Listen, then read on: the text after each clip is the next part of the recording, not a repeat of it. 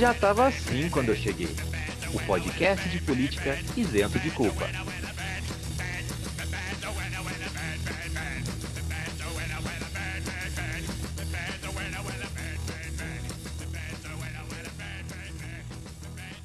Salve, salve, minhas queridas Cinderelas que não podem ficar até o final na festa de Réveillon. Como estamos? Tudo bem? Espero que esteja tudo bem nessa agradável tarde, noite, manhã, madrugada ou quem sabe, espaço lapso temporal que você está ouvindo esse podcast. Meu nome é Vinícius Manduca, sociólogo por formação, podcaster por empolgação. Ao meu lado, aquele que compartilha das mesmas habilitações que eu, Henrique Macedo. Olá a todos. Voltamos então de férias desse quase um mês, ou mais de um mês afastados. Uh, nas vésperas de iniciarmos e inaugurarmos o novo, já estava assim, quando eu cheguei agora em fevereiro, não acompanho um novo programa, um novo formato, com mais quadros, mas enfim, iniciamos também esse mês que vai até o final de fevereiro, os cumprimentos com princesas da Disney, situações inusitadas, ou talvez não tão inusitadas, e vamos dar início então o programa de hoje vai estar tá bem legal. A gente tem que correr atrás de muita coisa, né, Henrique? Porra. Porque aparentemente esse governo não dá folga. Eu só falava que ele trabalhava mesmo, mas eu achava que era de trabalhar, não de fazer besteira. Ele faz besteira mesmo em épocas de férias. Então a gente vai começar agora falando das principais coisas que tiveram nesse tempo que ficamos afastados. E no segundo bloco nós vamos fazer uma análise mais detalhada sobre a exoneração do secretário de Cultura, Roberto Alvim. Bom, Podemos começar então? Vamos começar, que acho que a gente já está meio atrasado, o governo está muito adiantado, não está dando fôlego para a gente. Vamos lá então, está começando, já estava assim quando eu cheguei, o podcast que, como todo cristão conservador que tem que casar virgem, acabou atacando a porta dos fundos. Acho que a gente já pode aí dar um gancho para duas notícias que aconteceram nesse tempo que passamos afastados o ressurgimento do integralismo no Brasil e o ataque, ataque terrorista, com essas palavras mesmo, à sede do grupo humorístico Porta dos é, e é o ressurgimento também do terrorismo de direita, né? Depois da ditadura militar, agora também os nossos integralistas voltaram com tudo aí, tacando o coquetel Molotov em nome de Jesus. Saudosa bomba do Rio Centro, né? É, eu fiquei imaginando, eu imagino como é que é o porta, seria os porta dos fundos deles, né? Se fosse fazer um especial de Natal. Seria Jesus organizando e colocando gasolina no, dentro da garrafa, acendendo e falando, taquem, irmãos, taquem. Amai-vos uns aos outros, como eu vos amei, desde que vocês não sejam gays, lésbicas, negros ou que estejam em uma posição religiosa contrária à minha. Aí, meu filho, vocês vão saber o que, que eu passei na cruz. Exatamente. E talvez aí eles tenham também que fazer um revisionismo bíblico, né? Que aí talvez eles teriam tacado coquetel molotov na Maria Madalena. É, na verdade, Jesus disse que atire a primeira pedra, então a gente vê exatamente que as pessoas que estão aí, que estão, são seguidores de Jesus hoje, elas são as pessoas que estariam apedrejando Maria Madalena. Exatamente. E provavelmente, do jeito que se ataca quem protege as minorias excluídas, tacariam as pedras na Maria Madalena e em Jesus. Exatamente, porque Jesus é lacrador. É, porque Jesus é, é lacrador, é um comunista maconheiro. Roma acima de todos e vários deuses acima de todos. Na época de Roma que era bom, né, cara? Na época de Roma que era bom. Você não via um vagabundo na rua. Bom quando Javé, Javé sim era Deus de verdade, que ele era conservador. É, pois é, os judeus têm razão, né? Aquela tradição judaica de achar que Jesus não é Messias, né? Pra, deve ser isso. Mas a gente está num contexto no país que ele se torna cada vez mais medonho, né? A gente está falando Exato. aí do movimento, do movimento integralista nacional, que foi uh, a sistematização do fascismo no Brasil, as ideias fascistas extremamente nacionalismo, a excludente contra os povos, supremacia nacional, é, o resgate dos símbolos nacionais, dos ternos verdes. Então eram movimentos que realmente se assimilavam. E foi o principal responsável pelo flerte de Vargas com o fascismo. É, é, verdade, por eles a gente tinha entrado com tinha apoiado o Hitler e o eixo, né? É, inclusive Vargas tinha boas ligações com a Itália. Pendeu bastante a decisão, não sabia exatamente para que lado que o Brasil iria entrar na guerra, né? Até porque o regime que uhum. Vargas estava colocando no Brasil era um tanto quanto similar uh, ao do Mussolini na Itália, e você tinha esses arcos, o, o Plínio Arruda Sampaio, o intelectual que estava por trás dessa organização, então ele estava realmente articulando essa questão governamental no país. Inclusive, assim, quando, como teve essa polêmica, quando o Brasil virou para o outro lado, para o lado dos aliados, Getúlio proibiu qualquer coisa que tinha qualquer menção a, aos países do eixo, né? Inclusive, nosso amigo palmeirense sabe que foi aí que o time foi obrigado a mudar de nome, de Palestra Itália para Palmeiras. É, e não querendo ofender os palmeirenses, e nem você, meu amigo Banduca, que é palmeirense, mas o verde tem a ver com integralismo ou não? O verde tem a ver com o movimento nacional, né? Na realidade, o verde do Palmeiras ele é mais relacionado com a Itália do que propriamente ao nacionalismo brasileiro. Mas o Palmeiras foi um time que. Então, cara, essas coisas que eu fico putaço, sabe? Como o Palmeirense, com perdão da palavra. Mas o, o, Palmeiras, ele foi um time que teve que lutar muito forte contra o estigma fascista, porque é um time formado basicamente por imigrantes que vieram fugidos do fascismo. E aí você tem um volante que vai e declara gol para candidato fascista, sabe? Então, assim, esse cara tinha que sair do futebol. É, revisionismo histórico, né? É, agora o o. Como é que é o nome dele? Felipe Neonazi Melo, que agora é capitão. Acho que agora ele, agora ele tá no ápice, né? Agora ele é o capitão do Palmeiras. Ele tá se sentindo muito perto do capitão. é basicamente isso. Mas enfim, voltando a falar, é, a gente tá trazendo de novo esse ressurgimento do movimento integralista, aquele bando de velho decreto branco, para dizer que esse atentado da Porta dos Fundos, para quem não viu, o filme da Netflix especial de Natal da Porta dos Fundos, pelo menos sabe do que a gente está falando, né? É, a Porta dos Fundos faz um retrato, entre várias outras coisas, o retrato que ela faz é de Jesus gay. Esse sim, em contrapartida com outro vídeo do Porta dos Fundos que retratou um Jesus, um Jesus de ressaca, um Jesus que assassina alguns romanos por piada, ele mata as pessoas por brincadeira, enfim. O Jesus, como um clássico filho da puta, não causou tanta polêmica quanto essa retratação de Jesus como homossexual. E aí, existem dois eixos de interpretação que, na minha visão, eles estão corretos ambos, né? Uma que é o fato da assimilação de Jesus com homossexual. Primeira coisa, por que, que o outro não criou desavenças enquanto esse criou? Esse, primeira coisa, porque Jesus nesse é gay. E a gente entende que para alguns grupos religiosos você pode ser qualquer coisa menos gay. Como diz aquela piada do eu prefiro ter um filho viado do que um filho qualquer coisa. A outra, que na realidade eu acho que é o mais plausível desse tipo de coisa estar tá acontecendo, é a permissividade atual. Quando você tem um governo que espalha a destruição de minorias, a sobreposição, a sobreposição das ideologias das maiorias sobre as minorias, então você tem a permissividade de ataques violentos. E aí surge, então, tem a questão do Jesus gay, realmente tem isso, deixa eles mais bravos do que um Jesus filha da puta por excelência. Mas o contexto social brasileiro, ele tem uma permissividade da agressão, uma permissividade, a, a da liberdade de expressão, a coibição da liberdade de humor, enfim. O tratado da Porta dos Fundos, ele se explica mais no segundo eixo do que no primeiro. Não, com certeza. É que ainda é que eu vou fazer uma ironia, né? Quer dizer, uma série de ironias, porque eu acho que eu tenho uma lista aqui, vou falar para você sobre ela, que é uma série de coisas que acho que a gente pode fazer que vai agradar o conservador cristão. Aqui é uma produção nacional, que aí a gente vai falar ainda no próximo bloco sobre o ex-secretário Roberto Alvim, mas acho que aqui é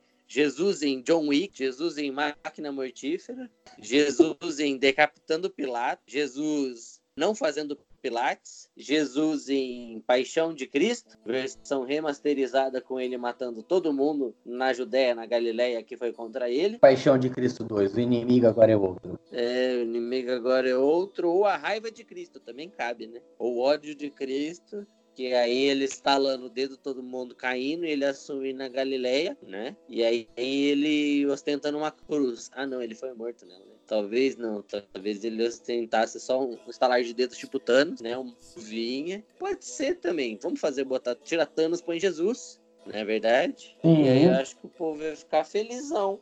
Porra, aí ele bota aí uma, uma flâmula nazista, ou integralista, faz um vídeo aí tacando fogo em alguém, acho que tá bom, né? É, acho que aí os conservadores piram. É importante a gente falar que o autor, né, o Eduardo Falso, que foi o cara que fez esse atentado contra o Gols, com o Molotov, além de ter um histórico de agressão, de envolvimento político e agressão, ele foi expulso pelo movimento integralista. Ele já não era mais membro do movimento integralista quando ele executou esses ataques, mas mostra o direcionamento político desse, desse movimento, tal qual o PSL, né? As pessoas que estão, uh, boa parte dos crimes que estão ocorrendo hoje, você vê, boa parte dos crimes de ódio que estão ocorrendo hoje, você vê são pessoas filiadas ao PSL ou pelo menos que apoiaram o Bolsonaro é, Ele foi expulso do PSL também, né? Ele foi expulso, inclusive, do PSL. Então, assim. Uh... Ah, é, teve um outro atentado terrorista que foi o atentado contra a Estátua da Liberdade de uma loja van. É, que tá confirmado pela Polícia Civil aí que foi o Gasparzinho. É, parece que foi o Gasparzinho. Por que, que o do Porta dos Fundos foi terrorista e o da van não é? Meu filho. Primeiro, realmente, a concepção de terrorismo, ela é subjetiva e ela é considerada terrorista de acordo com os trâmites do governo local, que considera terrorista ou que não. Existe um, então, existem listas nacionais de entidades terroristas ou não. É, o Hezbollah, por exemplo, ele é considerado terrorista em alguns países, em outros não. Então, assim, mas o caso, primeiro, que foi um, um ataque contra um prédio que havia gente lá dentro, impediria o funcionamento e colocou vida de pessoas em risco, diferente do incêndio à Estátua da Liberdade, que foi simplesmente queimar uma alegoria, um símbolo, que seja, também não estamos justificando o atentado à Estátua da Liberdade da Havan, mas não, não existe comparação. A outra questão foi o vídeo posterior ao atentado do Porta dos Fundos, feito em, todo, em toda a estética das reivindicações de ataque do Estado Islâmico, Talibã ou uma entidade fundamentalista da sua escolha. Então, assim, todas as características de um ataque terrorista estavam presentes. É, eu não sei sobre a estátua da Havan, mas eu queria dizer que, primeiro, a estátua da Havan, que todo mundo é, a estátua da liberdade, mas aquilo é falsificação, né, gente? Então, não sei se vocês sabem, não sei se vocês viram as propagandas contra a falsificação, elas réplicas geralmente são feitas com material é, menor, de menor custo, de baixo não sei o que, tendem mesmo a ser tóxico e pode pegar fogo. Eu não sei se aí foi confirmado, tirando o velho da falando que foi criminoso, se foi criminoso mesmo, né? Ou seja, provocado. E um fato interessante é que ninguém reivindicou fogo na liberdade da Havan. Ninguém colocou como um ato político o fogo na Havan é, reclamando aquilo como um, um, um gesto de, de, de, descontentamento ao velho da van por ele ter sido condenado já por tantos crimes, ou por reivindicar que ele é devedor de imposto. Pelo contrário, mais no caso da, da Portos Fundos, há uma reivindicação política, um vídeo dizendo o porquê foi feito, reivindicando tudo aquilo que depois vai, que já aparecia no, no, no, caso do governo, né, do, do Bolsonaro, e antes disso, seus apoiadores, e aí o problema do integralismo, barra fascismo, barra nazismo e barra fundamentalismo cristão, é, ou qualquer outro fundamentalismo, é esse vínculo poderoso entre figuras e alegorias, e que, na verdade, uma representação que podia ser super soft e passar batido, como a de Jesus que a primeira tentação dele teria sido um homem, ou insinuando que ele é gay, que ninguém ficou puto que o diabo era gay, né? Não sei se você reparou que ninguém ficou puto que o, que o diabo era gay e, ou bissexual. Pelo contrário, ninguém ficou puto, não. Só se atentar a Jesus mesmo. E, mas aí você tem um ataque por causa disso. Então você bota a risco um prédio, você faz tudo aquilo, reivindica a autoria, por suas concepções políticas, prometendo coisas que virão ainda. Então você tenta impor pelo medo a sua pauta política, que não aconteceu em nenhum outro momento, senão na ditadura. Principalmente, e ainda era fake os da ditadura, né? Como o Rio Centro e outros tantos é, atentados da, da, do próprio governo militar, ou de quem era chamado de terrorista, os grupos que financiavam-se com bancos, etc que reivindicavam a autoria da coisa por causa de uma mudança. Não teve isso na estátua da Havan. Pelo contrário, ninguém falou nada e para mim é um mistério, tirando os 100 mil lá que ele botou de prêmio. Mas no caso do Porto dos Fundos, a uma, a uma, a uma proposta ali de ameaçar socialmente outras pessoas que se atrevam a questionar um paradigma social imposto, né, de uma figura que com certeza não aprovaria o incêndio. Mas bom, continuando então, a gente tem muito mais coisas para falar. Eu vou aproveitar e tratar dos dois assuntos referentes à nossa piada inicial, da, do ataque à porta dos fundos. Falamos de um, a outra é a questão da ministra da Mulher, Direitos Humanos e Minorias, a Damares, uh, e da nova política de controle de disseminação de ISTs e prevenção da gravidez na adolescência, que é a abstinência. Ou virar. Então, uh, diz que a questão de evitar a disseminação, então, o controle de doenças e a gravidez, o método, o único método 100% eficaz para evitar isso é não fazer sexo. E aí a melhor forma de conseguir isso realmente é mostrar para as crianças e adolescentes que existe sim a alma gêmea e que a gente tem que procurar essa alma gêmea. É até recomendado para os educadores fazer a dinâmica de uma fita crepe. Se você cola a fita crepe em várias pessoas, na quinta, na sexta pessoa, ela já perde a cola. Então você não consegue mais se colar com ninguém. Não é piada, essa é a política de controle de natalidade do governo Bolsonaro. Que é levemente inspirada na tradição protestante, aquela ideia de vou esperar. Existe um movimento hoje do eu escolhi esperar, é um movimento super vigora aí, a questão da castidade. Gente, vamos lá, eu dei uma aula sobre educação sexual para uma sala de adolescente faz duas semanas, basicamente. E a grande dificuldade que tem até hoje é a possibilidade de falar sobre sexo, de realmente falar sobre sexo. Ninguém está disposto a falar sobre isso, tenha vergonha de falar sobre isso. Os, ia falar os meninos, que a gente está falando de adolescente, mas os homens têm vergonha de falar a palavra menstruação até hoje. Então é, é uma coisa que a gente não consegue, a gente simplesmente engana e põe para baixo dos panos e aí vai dando cada vez mais merda, cada vez mais merda por conta da nossa incapacidade. Nossa, cara, se a abstenção funcionar, simplesmente não funciona. Eu trago o exemplo aí, vamos continuar falando de religião se realmente a pessoa quisesse ficar sem sexo, ela ficava, não tinha tanta denúncia de casos de pedofilia dentro da Igreja Católica.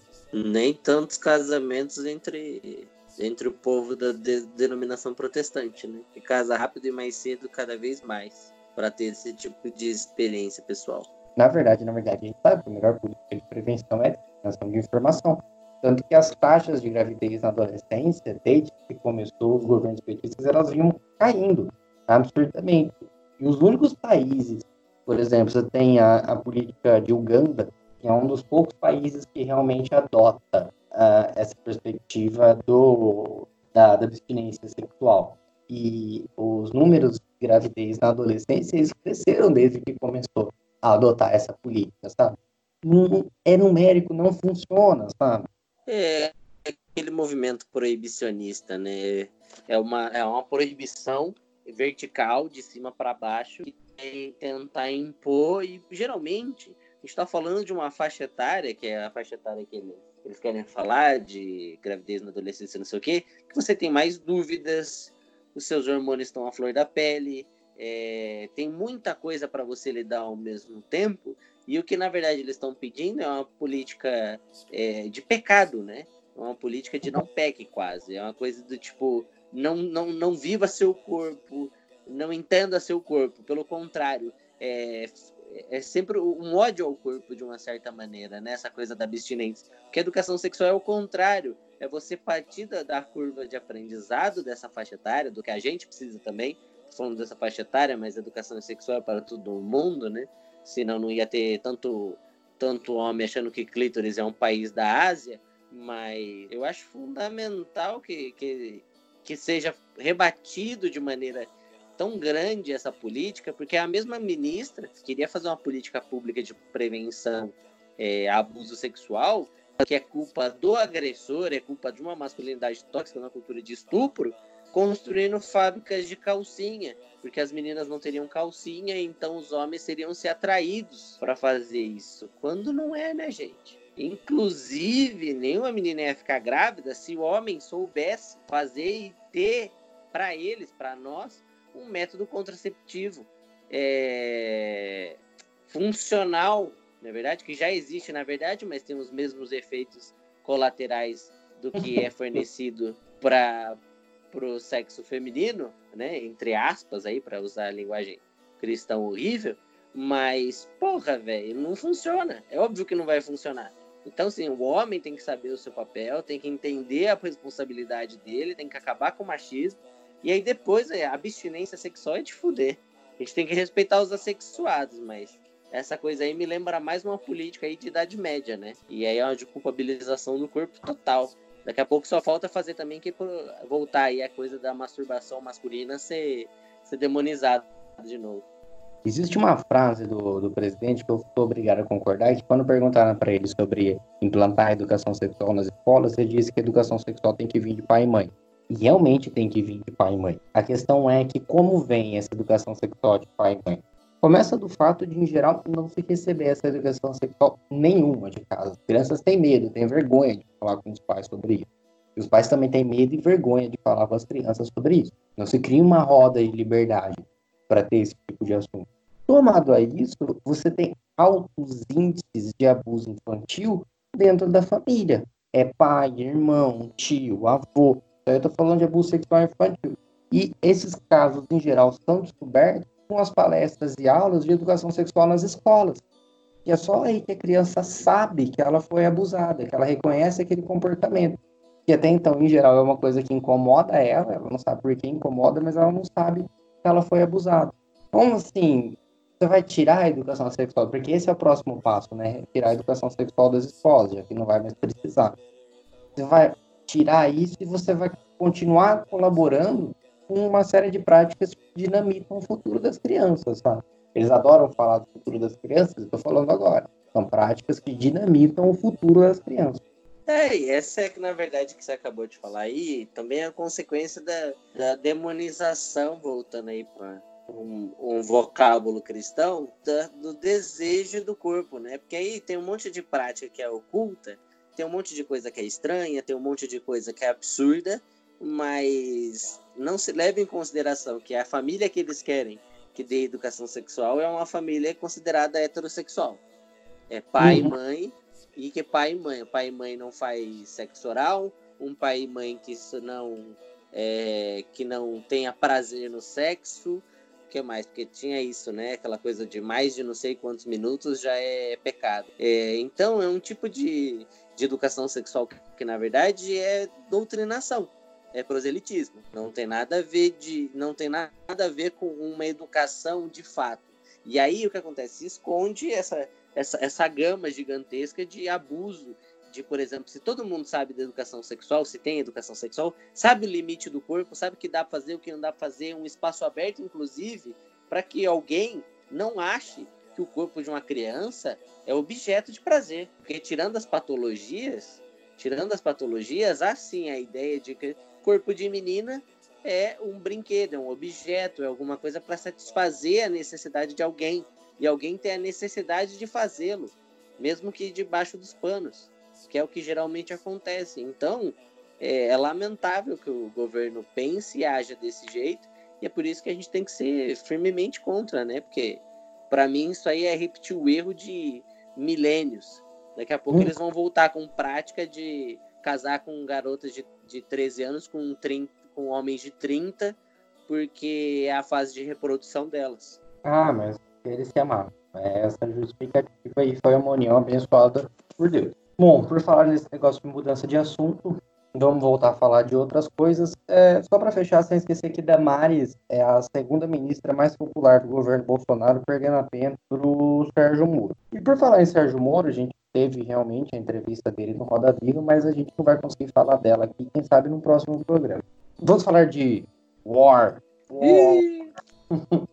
acompanhou, acompanhamos todos a, a, Terceira Guerra Mundial, a Guerra Nuclear, enfim. É, e já que o Itamaraty faltou, a população brasileira e seus memes mediaram o conflito. Literalmente. Já que o, o, o Ernesto Araújo, o Zé brasileiro, estava de férias. Eu acho impressionante como as pessoas conseguem completar férias sem ter um ano de trabalho, né? Moro tirou férias, Ventralbe tirou duas férias, o, Ernesto Araújo estava de férias. Não deu um ano, gente. Olha, eu, eu quero discordar de você aí, porque foi o melhor momento de todos eles. Sim, não, é. não, graças foi realmente, foi é. o momento que eles mais fizeram pela nação. Que é quando eles não estão, né? Quando eles não fazem, é o momento que mais que, que melhor é pra gente. Isso, quando eles estão de férias, eles não falam nada, né? Não salta nota. Uhum. Mas a gente sabe que o Moro gosta de interromper as notas dele, as férias dele, se for para manter o Lula preso, né? Mas voltando à questão do War, a gente sabe que o Bolsonaro gosta muito de jogar War, tanto que ele tinha o objetivo que era aniquilar todos os exércitos vermelhos, só que aí ele percebeu que os exércitos vermelhos eles já tinham se extinto já fazia mais de 30 anos. E, então ele não pôde fazer isso e ele acabou tendo que conquistar 24 territórios na América do Sul. Exatamente. E dizem aí, eu fiquei sabendo de fontes quentíssimas no Palácio do Planalto, que ele criou peças com a bandeira cubana e um estetoscópio. Mas aí ele colocou uns médicos cubanos ali, aí ele falou: "Não, esses aqui vão ser o vão ser o que eu tenho que derrotar no Brasil". Aí como eles saíram antes, aí ele precisou fazer mais coisa. Mas essa questão da, da guerra tem muita coisa que a gente tem que falar sobre isso, não vai dar para passar por todos, então vou falar brevemente, só mencionar isso aqui, que é a questão do general Qasem Soleimani como um terrorista, né, que foi chamado de terrorista por vários, os Estados Unidos considera ele terrorista, os iranianos consideram ele um herói. Ele era o principal articulador da política regional do Irã, então Iraque, Arábia Saudita e os países da região tinham considerado relações com ele para bem ou para mal. Uh, mas essa questão do terrorismo, ela é muito subjetiva, porque isso aí, como a gente estava falando antes, elas são questões de território nacional. Por exemplo, o próprio Estados Unidos considera ele terrorista pelas conexões dele com o Hezbollah. O Hezbollah ele é um partido político que hoje ele faz parte da coalizão do governo saudita, ao passo que você tem um braço armado do Hezbollah, inclusive é um braço armado bem abrangente e muito bem armado, mas a questão é que para os Estados Unidos o Hezbollah como um todo ele é considerado terrorista, ao passo que ele tem duas ênfases em alguns lugares ele quer ou não. Ao mesmo tempo, quando o Irã falou que teria uma retaliação, eh, os Estados Unidos, o Trump, né, falou que já tinha 54 alvos bélicos e culturais para atacar no Irã caso houvesse uma retaliação. Como tal, o Irã considerou essa fala do Trump terrorismo. Atacar bens culturais é uma questão terrorista. Então vejo como essa questão de terrorismo, ah, ele era terrorista, ele não era terrorista, como isso é muito condizente com as condições de temperatura e pressão locais. A Câmara deles aprovou uma moção que considerava todo o exército americano como terrorista, né? E, e isso já tinha sido um feito, é como se fosse uma resposta ao Congresso americano que tinha é, designado a guarda iraniana, né, a guarda revolucionária, como todos de terroristas, né? Então é uma, é, é uma contradição, é uma guerra de narrativas também. Sim, então é uma das coisas que a gente tem que tomar cuidado. A outra coisa que a gente tem que falar sobre isso são os ganhos e perdas desse conflito, foi um conflito benéfico para todos os lados. Uma, porque o Donald Trump está no processo de impeachment, e para os apoiadores dele foi muito legal ele começar uma guerra, que a gente sabe que todo, todo, ano, de, todo ano eleitoral tem guerra. A guerra é o asfalto do americano. A guerra é o asfalto americano, exatamente. Aqui os prefeitos, os governadores enchem de asfalto. Lá eles começam uma guerrinha para ver se melhora a popularidade. Precisamente. Ao mesmo tempo, o Donald Trump ele conseguiu eliminar um antigo inimigo, dado como inimigo nos Estados Unidos. Ele foi trucidado pela imprensa e pelas pessoas pensantes do país, inclusive a própria mídia americana chama ele de assassino, não disse que o que ele fez foi uma questão de guerra, foi um assassinato mesmo do Soleimani, mas serviu para alavancar a popularidade dele, a taxa de aprovação dele agora no período pré-eleitoral e no período de impeachment. Ao mesmo tempo, a retaliação que o Irã fez na base iraquiana que abrigava os soldados americanos, ela foi bem sucedida para a popularidade do governo iraniano. Então, eles realmente atacaram os Estados Unidos. Foi um ataque avisado, de forma que não tinha ninguém nas imediações, não tinha ninguém nos locais que foram atacados. Então, assim, acabou sendo benéfico para todo mundo. A popularidade do Irã só não ficou melhor porque você teve um, o abatimento de um avião comercial sem querer. É, é. E, ainda, e ainda tem que dizer que a OPEP ficou muito feliz, né? Que ah. aumentou o preço do barril do petróleo, ficou, acho que quem saiu ganhando, mas que os dois países enfrentaram protestos de sua população contra a guerra. Né? Sim. Tirando e... o fato que os Estados Unidos não pediram o impeachment do Trump porque já está em curso. Mas o, uma parte da população iraniana pediu a saída do primeiro-ministro. Então, de certa forma, os cálculos políticos foram esses. Eu queria só chamar a atenção mais para a questão da guerra, né? Ai, vai virar a terceira guerra. A gente entende que no mundo globalizado, da forma como é hoje, qualquer conflito pode virar um conflito bélico internacional. Então, a Rússia apoia isso, os Estados Unidos apoia aquilo, o Brasil apoia os Estados Unidos e por aí vai, e aí a gente vai se formando de novo eixo e aliados. Enfim, a escalada para um conflito global ela é muito mais maior. Porém, num mundo altamente globalizado, num mundo internacionalizado, os contratos são plurais. Da mesma forma que a Rússia tem contratos com o Irã, com o Iraque, ela tem contratos com o Brasil, com os Estados Unidos. Ninguém quer entrar num conflito um contra o outro, porque todo mundo sai perdendo. Então você tem um, uma monção de guerra em discursos, ao mesmo tempo você não tem políticas realmente efetivas para que se tenha uma guerra contra um país. É, agora, a moda agora é a, a guerra híbrida, né? E aí, uhum. joga no Google aí, galera, que, é, que na verdade é que você tem menos é, você tem menos danos materiais e você tem altas lucratividades, por exemplo, no caso de uma guerra comercial, usando lawfare, que é tá, e táticas de desestabilização dentro do próprio país. Então, para um país é muito melhor, no caso dos Estados Unidos, provocar, ou se fosse o, o caso o Irã conseguisse fazer isso, provocar desestabilizações dentro, internamente dentro de um país, do que uma guerra clássica, digamos assim, simétrica entre dois exércitos, né? Sim, isso aí que você está comentando, outra coisa que foi benéfica para o Irã foi que o parlamento aprovou a volta dos testes nucleares, então voltar a mexer com questões nucleares no país, pois estavam tinha um acordo nuclear entre e Estados Unidos que eles decidiram por bem Ah, é, e tem a coisa do nosso presidente que estava falando aí, que já se adiantou em declarar apoio aos Estados Unidos contra o nosso quinto maior parceiro comercial, que é o Irã. Eu posso dar uma notícia aí de primeira mão? Hum. Que eles só escutam agora? Então, há três horas, aí numa agência, agência ISNA, que é a agência de, de Teherã, lá diz que um parlamentar iraniano ofereceu recompensa de 3 milhões de dólares para quem mate o presidente, para quem matar o presidente americano Donald Trump. Veja só você. Washington chamou a atitude de ridícula, mas foi um parlamentar lá.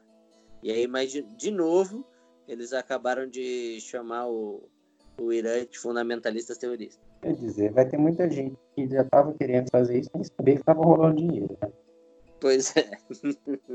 Bom, mas essa questão de internacionalização, a gente teve recentemente dois, dois episódios que foi a recomendação do Brasil ao CDE por parte do, dos Estados Unidos, né? Porque ele deixou de recomendar a Argentina por causa da eleição do Alberto Fernandes lá e agora finalmente colocou o Brasil.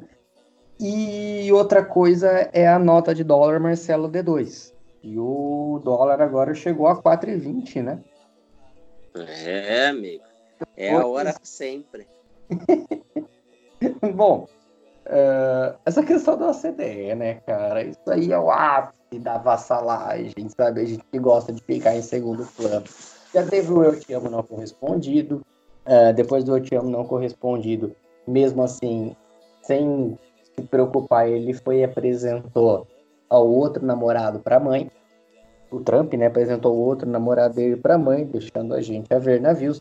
E após a gente declarar apoio, inclusive pro, em questões bélicas, e o outro namorado dele e viajar, enfim, mudar de país, a gente tem finalmente o Brasil reconhecido, Bolsonaro reconhecido pelo Trump e a famigerada indicação à OCDE foi feita.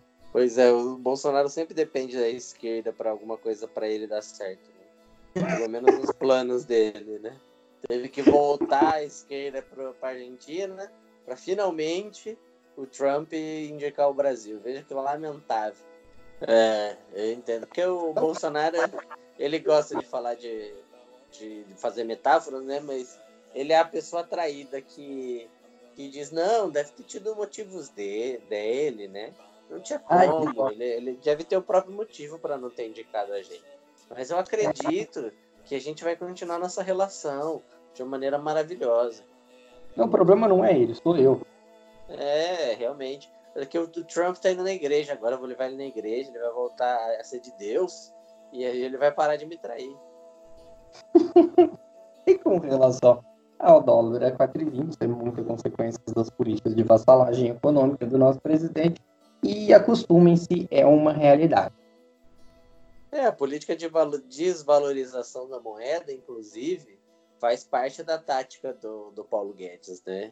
Ninguém uhum. acha que ninguém se iluda, porque uma, uma, moeda desvalorizada é uma moeda que teoricamente é, demonstra isso aí, termos econômicos, né? Demonstra que o país está aberto a investimentos de outros países, porque aqui teria alta lucratividade que uma moeda desvalorizada, né, se você for parar para pensar, a pessoa precisa de muito menos investimento uma moeda forte frente a uma moeda fraca.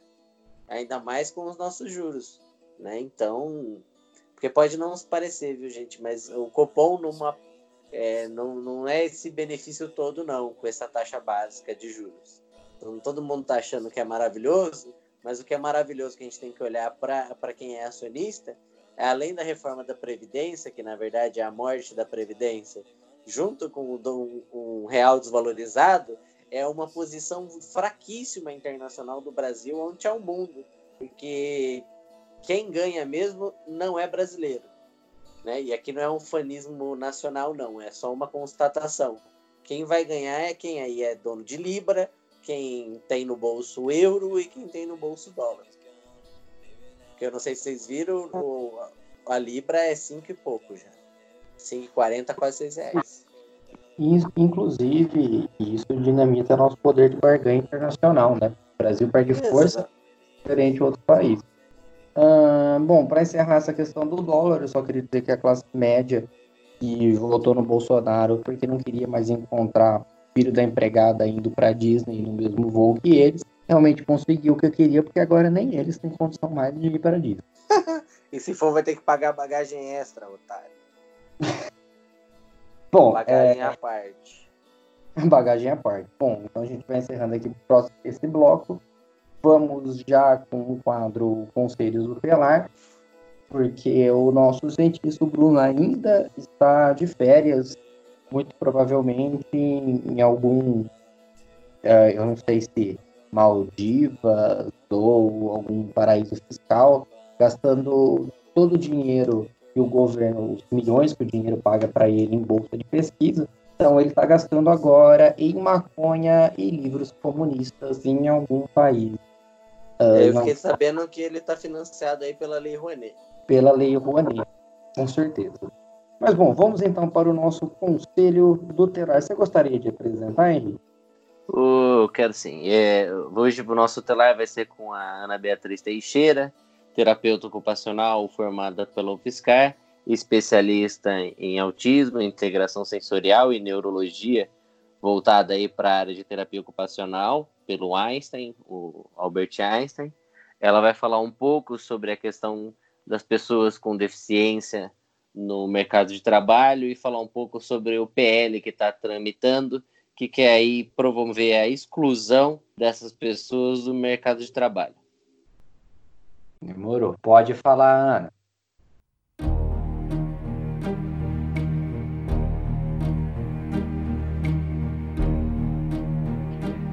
Conselho Tutelar. Who can say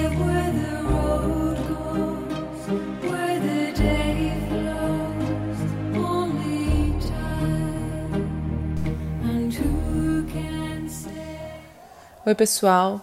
Meu nome é Ana Beatriz, eu sou terapeuta ocupacional formada pela FISCAR e estou aqui hoje convidada pelos meninos para falar sobre inclusão, ou seria exclusão, do mercado de trabalho de pessoas com deficiência.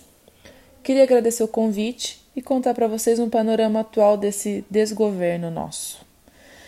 Bom, em 26 de novembro começou a tramitar a PL 6159, com uma mãozinha do Paulo Guedes em caráter de urgência, que vai dispor sobre a reserva de vagas para habilitação e reabilitação profissional. Vai alterar uma lei já existente de 1991. Ou seja, ela facilita que empresas com mais de 100 funcionários não cumpram as cotas. E aí ela vai pagar uns dois salários mínimos para um fundo que reabilitaria pessoas com deficiência. E aí esse fundo que reabilitaria pessoas com deficiência, a gente vai entender com umas aspas grandes e olhos virados, porque é exatamente o que as empresas querem: pagar para não, não ter essas pessoas trabalhando para eles. Essa PL ainda está com votação aberta no site da Câmara dos Deputados. Eu trabalhei um tempo nessa área e posso dizer, claro que dentro da minha experiência, que essas vagas são preenchidas exclusivamente para cumprir com essas cotas e para essas e para não pagarem multas que são altas. As empresas visam lucro, certo? É, e essas mesmas empresas entendem os deficientes como um peso, uma pessoa que não produz. Para cumprir essas cotas, então, a gente já entende que existe um perfil de PCDs para ser contratado, entre aspas, né? Então, o que a gente vai mais ver sendo contratado, e aí volto a dizer que não são contratados pelas suas capacidades, sim só para cumprir as cotas. Então, a gente vai ter os deficientes mentais leves, ou seja, aqueles que saibam minimamente ler, que saibam ver horas, que tenham um bom comportamento, que não tenha crises de comportamento. E se a família não se intrometer, melhor ainda. Tem os deficientes físicos, que também, de preferência, sejam leves. Não vai ter um dedo, não tem uma perna, mas que faça um uso funcional de uma prótese, por exemplo. Ou que seja cadeirante, mas que os membros superiores funcionem totalmente. Ou um deficiente auditivo, porque para produzir não precisa ouvir, né, gente? Eu estou falando de uma experiência de quem trabalhou num centro industrial. Então essas contratações elas eram em massa para a linha de produção, porque essas empresas concentram um maior número de funcionários. Logo as cotas a serem cumpridas para eles são maiores. E só com isso aí a gente entra numa discussão antiga é, da lei anterior dessa real inclusão, né? Cadê os mais graves? Cadê os autistas? Cadê as pessoas com paralisia cerebral? Porque só os mais leves funcionais são contratados. Mas é, essas outras pessoas, elas também são da sociedade, elas também querem ser produtivas. E aí isso por si só já vira uma discussão grande e importante. Mas a partir do momento que você flexibiliza a contratação dessas pessoas, que as empresas já veem com, com maus olhos e naturalmente já não querem contratar, que empresa de bom grado vai ter uma equipe ou vão ter várias equipes que possam incluir essas pessoas com deficiência. E quando eu digo incluir, isso para tudo que eu estou falando até agora, não é você só contratar aquela pessoa, colocar ela lá dentro, falar qual é a função dela e acabou. Não. Toda a equipe que ela está inserida precisa ser instruída, ela precisa ter uma pessoa referência, porque talvez ela não vá, ela vai ter dificuldade em entender aspectos do trabalho, como qualquer um, né, gente? Também estamos falando da adaptação desse espaço físico. A adaptação não é só rampa. Se a gente for pesquisar, existe uma portaria só para falar sobre adaptações do ambiente físico. Então, eu agradeço novamente ao Manduque e ao Henrique pelo convite mas eu acho que é um assunto muito extenso e com várias vertentes que a gente precisa pensar o quanto a gente realmente está incluindo essas pessoas na nossa vida. Então eu peço esse exercício para vocês. Para para pensar no lugar que você foi hoje ou essa semana, nas lojas que você entrou. Quantos deficientes tinham lá? Ou se você é uma pessoa mais curiosa. Essa roupa que você está usando, esse pó de café que você comprou. Quantas pessoas com deficiência trabalham nessas empresas? Eu ouso dizer que é o limite da cota, ou até menos. E por que, que essas pessoas não podem trabalhar? Por que, que elas são menos que nós? Ser deficiente não significa não ser produtivo. Cada pessoa ou cada deficiência vai ter seu ponto positivo. Seja uma inteligência avançada, seja um hiperfoco, seja uma boa destreza manual. Todo mundo tem seus pontos positivos. Por que, que eles não são dignos de um trabalho, de uma renda e de uma vida como a nossa? Eu pergunto, pra, eu pergunto isso para a gente como sociedade e eu pergunto para o governo como pessoas que deveriam pensar, cuidar e governar por e para seus cidadãos. Gente, vamos ser conscientes e vamos pensar nesses deficientes como pessoas que precisam estar inseridas e trabalhando, porque o mesmo desejo que a gente tem de ser útil e de trabalhar, eles também têm. Valeu, Manduca, valeu, Henrique, e tamo junto para uma próxima se necessário for. Maravilha, Ana. Muito obrigado. A gente fica muito feliz em saber dessas coisas e muito triste em saber dessas coisas. Mas vamos, vamos dar continuidade, porque nem só de depressão vive o nosso podcast. Mentira, vive sim. Agora a gente vai dar uma notícia boa e uma especulação boa que saiu no final do ano passado, que é a saída do Weintraub, meu ex-amigo de Twitter, do Ministério da Educação. Que foram boa parte, né, esvaziou o MEC, inclusive a principal assessora dele, a Priscila Costa Silva, a qual a gente não conseguiu averiguar parentescos, um, um Costa Silva aí marcante na história do país, mas foi seguido de uma compartilhação de um vídeo de traidor, se... Uhum. Uh, vai Traidor do Bolsonaro. É, é, aliás, é melhor você dar esse, essa, essa notícia, porque infelizmente eu não pude acompanhar o Twitter do Weintraub. O pacote anticrime mandado para a Câmara do Sérgio Moro não passou como ele queria.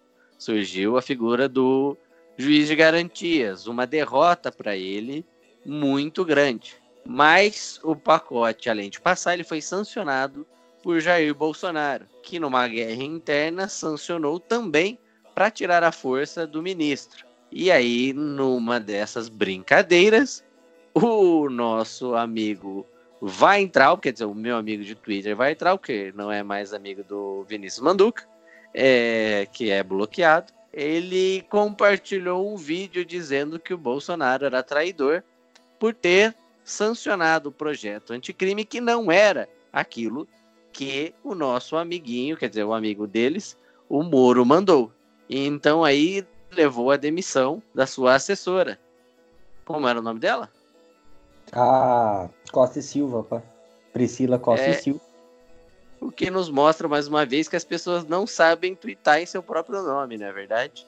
Eles têm sempre alguém para falar que tweetou no seu lugar. Inclusive, eu também tô contratando aí alguém para twittar no meu lugar. É, a gente tá contratando twitteiros pra página do Já Tava Assim quando eu cheguei e a gente agradece, a gente paga com um muito obrigado. Muito obrigado, e na verdade vocês nem precisam twittar, a gente só precisa jogar a culpa em vocês. A gente aí tá seguindo o, um, a- um modelo de gestão desse novo governo. Que é um absurdo, né? Antes da gente prosseguir, eu acho que vale um adeno, acho que valem dois adenos, um para o pacote anticrime do Sérgio Moro, que ele teve a, a grande questão é não é só do juiz de garantias, né, que se alega que vai quebrar Lava Jato, né, que primeiro, né, cara, se o juiz de garantias ele é um juiz colocado para garantir a assertividade do, do processo. Daí os caras estão bravos que esse tipo de conduta vai prejudicar a Lava Jato. Eu pergunto então, qual é a idoneidade da Lava Jato? Porque já que se colocar um juiz que vai garantir que o processo ocorra legalmente vai atrapalhar a Lava Jato, quer dizer que a Lava Jato, eles estão, eles mesmos estão dizendo que a Lava Jato é ilegal. É, eles estão admitindo a figura central do juiz de desgarantia, né? Que era o caso do Sérgio Moro. É um juiz de desgarantia.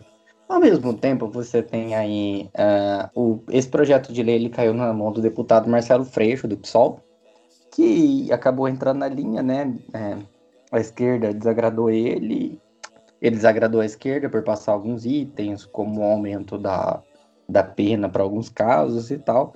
ao mesmo tempo o, o Bolsonaro caiu em desagrado da população também, porque disse que esse é o projeto do Freixo, então, com relação ao cálculo político moderado, o Freixo saiu muito bem nessa, né? Porque ele acabou sendo o cerne norteador da, da moderação, no caso. Outra coisa que a gente tem que falar é que o vídeo que o Weintraub compartilhou chamando Bolsonaro de traidor era do youtuber Nando Moura. Nando Moura, ele é um youtuber cristão, metaleiro, extremamente conservador. E é o que a gente menciona no último episódio, no último episódio também do ano passado, que roqueiro conservador nem a gente. E querendo lembrar que Nando Moura era um canal referendado pelo Mijair. Pelo Mijair. Enfim, então a gente teve esse esvaziamento, mas para desespero de todos e tristeza geral da nação, Weintraub ficou. Ele apagou Pois o é. Ficou no ministério. E aí, o melhor Enem, em termos de logística e entrega de provas e não sei o que lá, teve aí a maior gafe da história da prova. Tan, tan, tan, tan. Que foi o erro de correção das provas, cara. As, tiveram erro de correção nas provas, culparam a gráfica, sem esquecer que a gráfica que fez o Enem era uma gráfica pequena, de Brasília. Ela foi escolhida sem licitação. Oh. Bom, ah, precisa averigua- averiguar aí os contatos e parentescos com as pessoas responsáveis, como Weintraub e, e, e outras entidades do governo. Só eu que Mas- achei que a gráfica era do Carluxo. Bom, Porque tudo é na culpa do Carluxo, né? Ele twitta no nome do pai. Eu achei que ele também tinha tweetado vai entrar pra chamar o pai de traidor. E provavelmente ele imprimiu as provas erradas. Aí teve um tweet recente do Carluxo falando que a, que a Veja publicou. É de hoje, viu, gente? É de agora. Hoje é dia 21 do, de janeiro. Bom, ah, que a Veja disse que ele era contra a nomeação da, da nova, que é o que a gente vai falar daqui a pouco, da Regina Duarte como secretária da Cultura. E ele respondeu o tweet da Veja falando teu cu.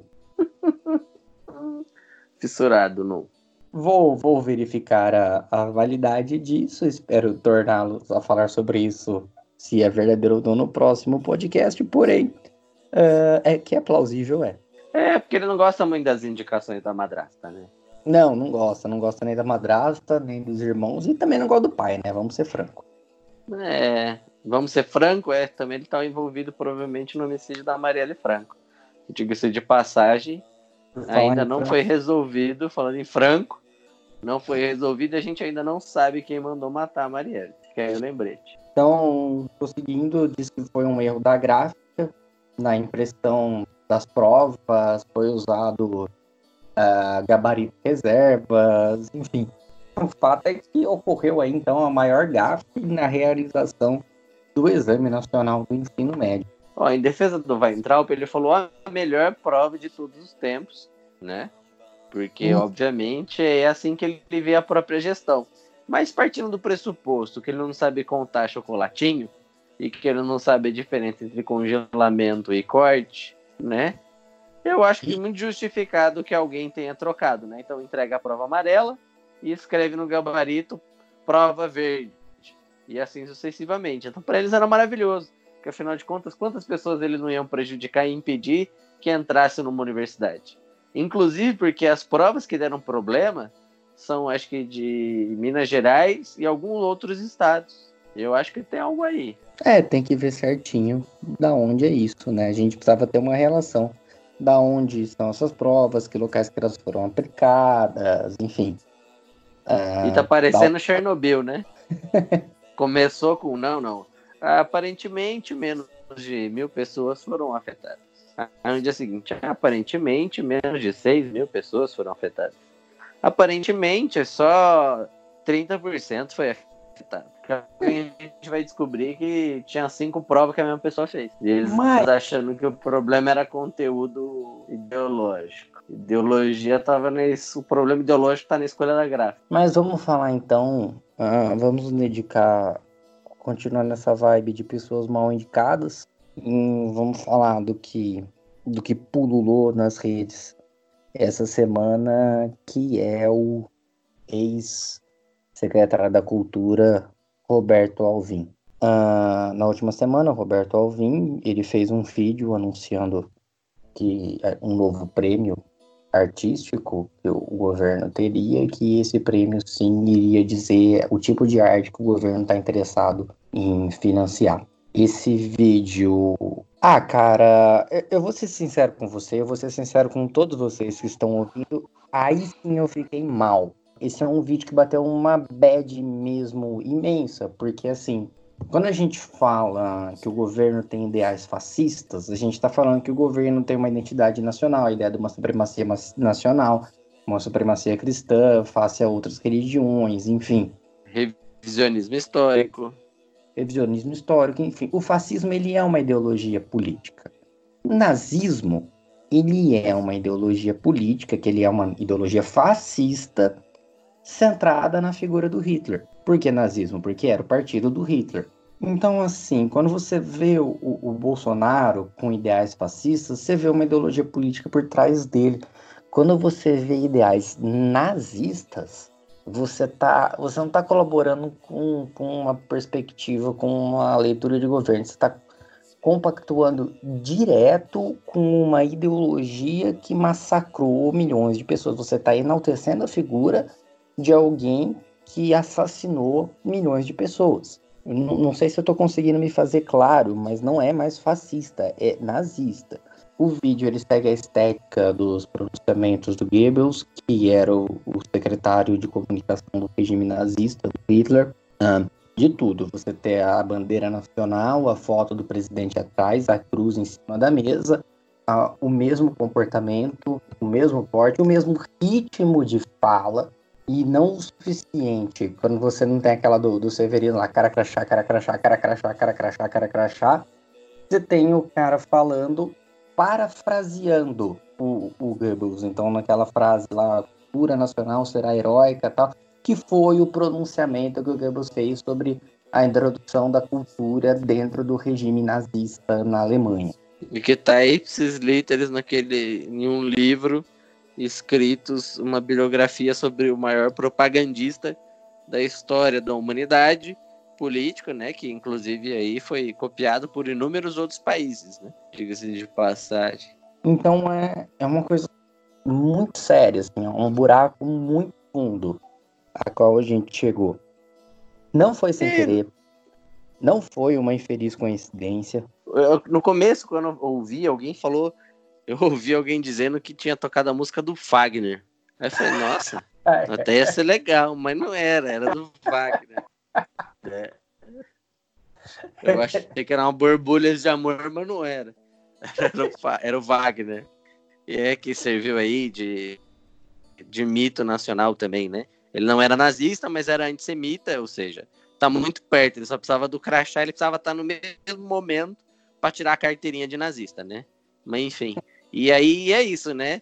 É, parece nazista, copia nazista em todos os sentidos, toca uma música enaltecida por nazista, imita o nazista e depois vai falar que foi coisa satânica? Ou vai dizer pra mim que foi, o assessor que errou? Né? É nazismo. coincidência, né? É, Não, não É. foi. Entender, não é de propósito, sabe? Tipo, e ele não falou isso assim.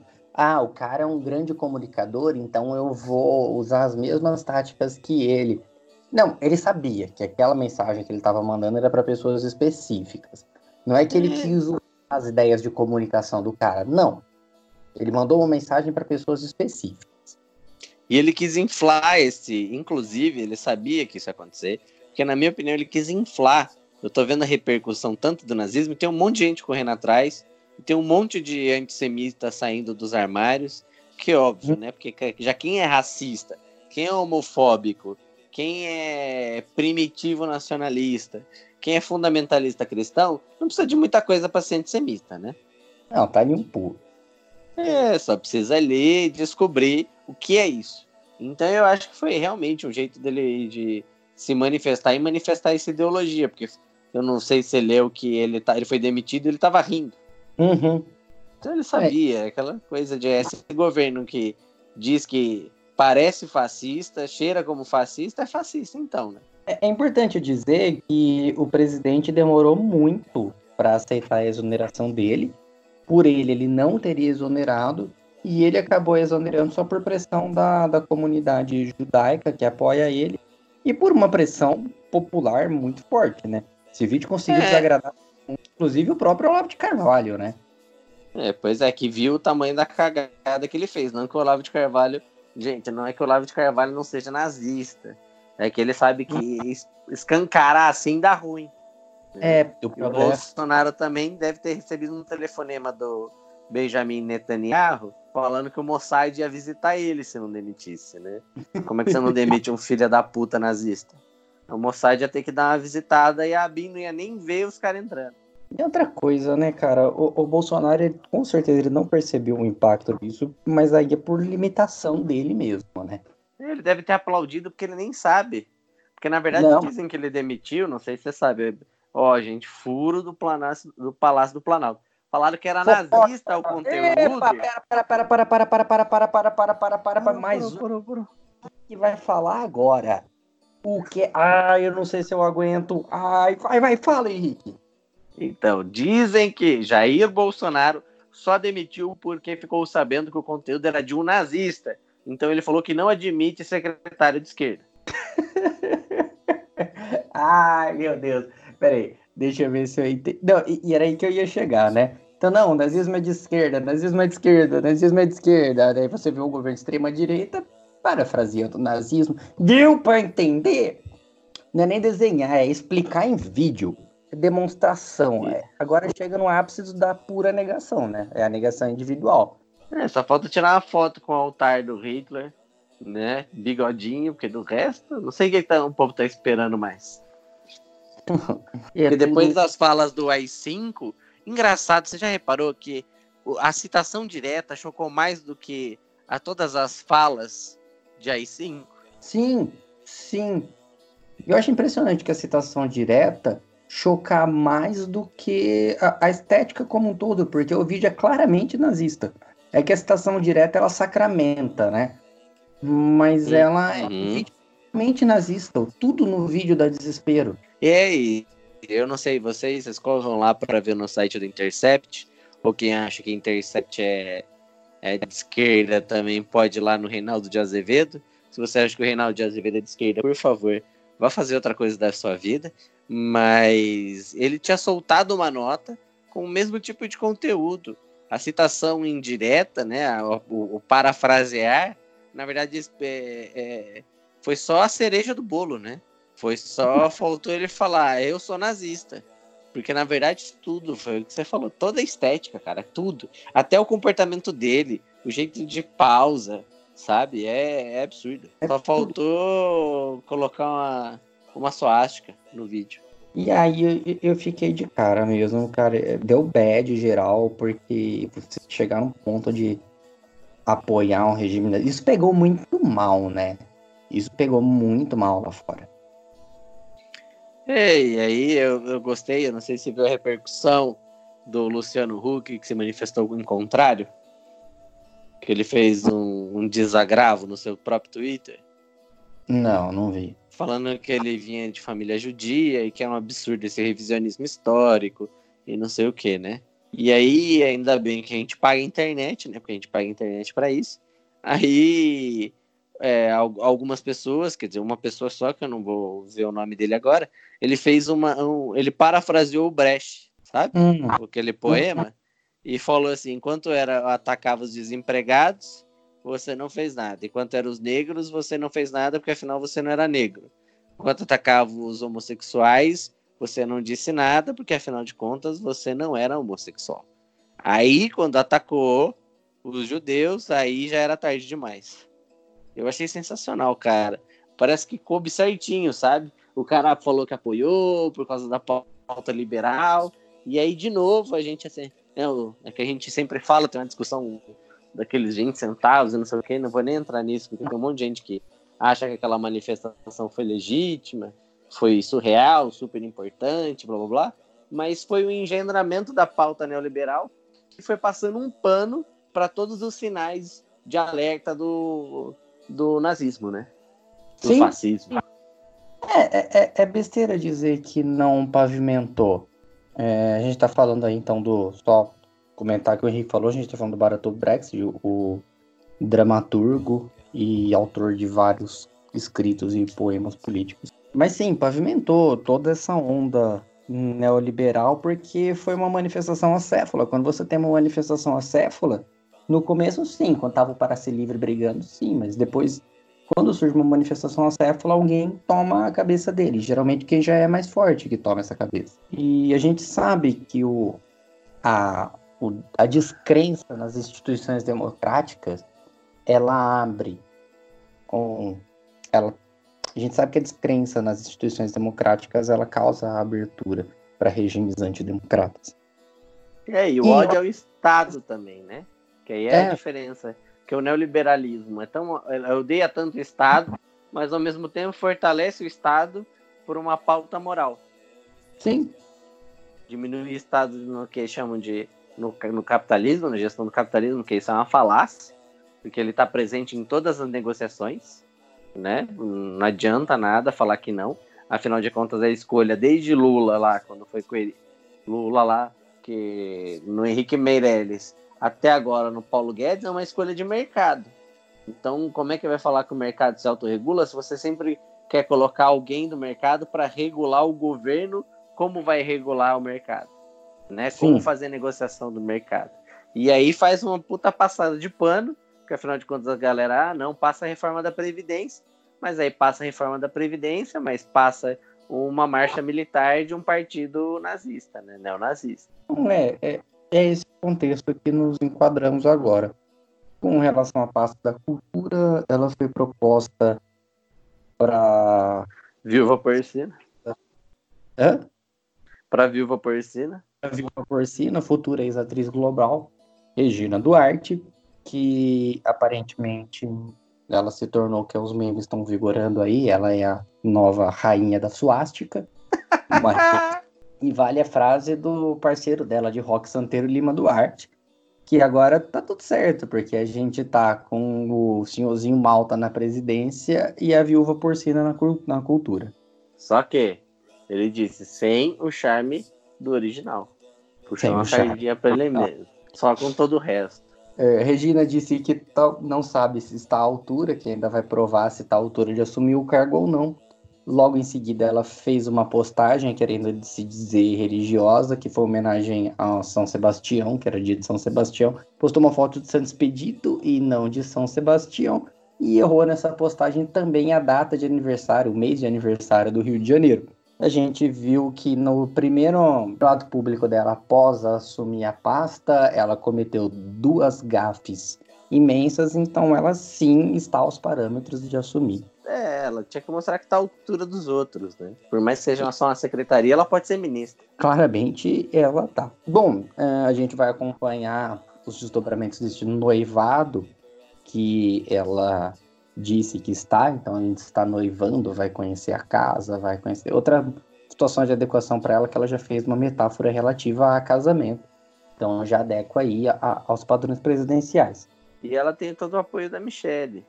Acho que faz toda a diferença também. Sim, a gente sabe que o apoio da Michelle faz diferença para o Brasil como um todo. Para melhores detalhamentos sobre a deterioração e expropriação da pasta da cultura, sugerimos aí o último episódio do Já Tava Assim Quando Eu Cheguei, do, de dezembro de 2019. Bom, vamos encerrando então. Vamos, vamos. Eu queria só, só deixar mais um adendo aí. Desejamos toda a sorte para Regina Duarte. Não pense que a gente está torcendo contra.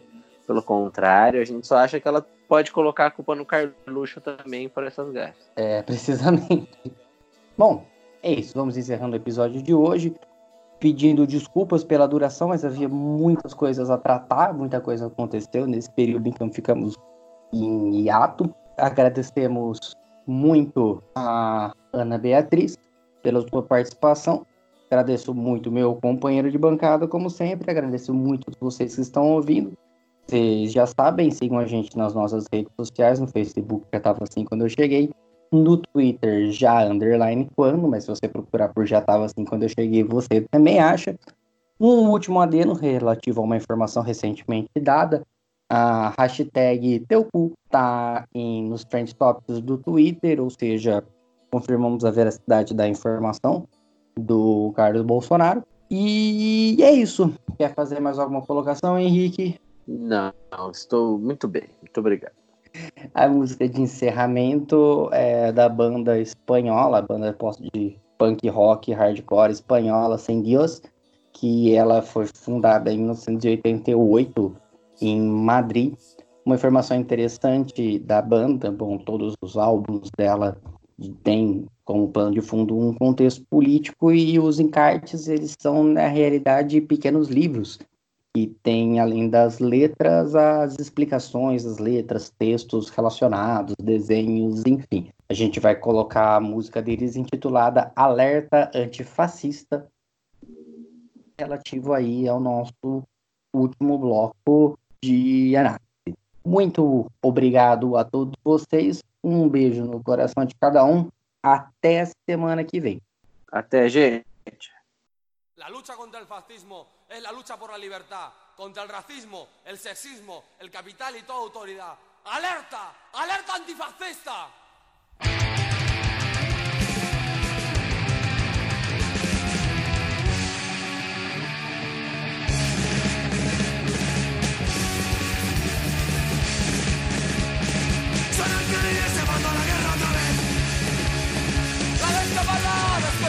Hay que dejarla crecer.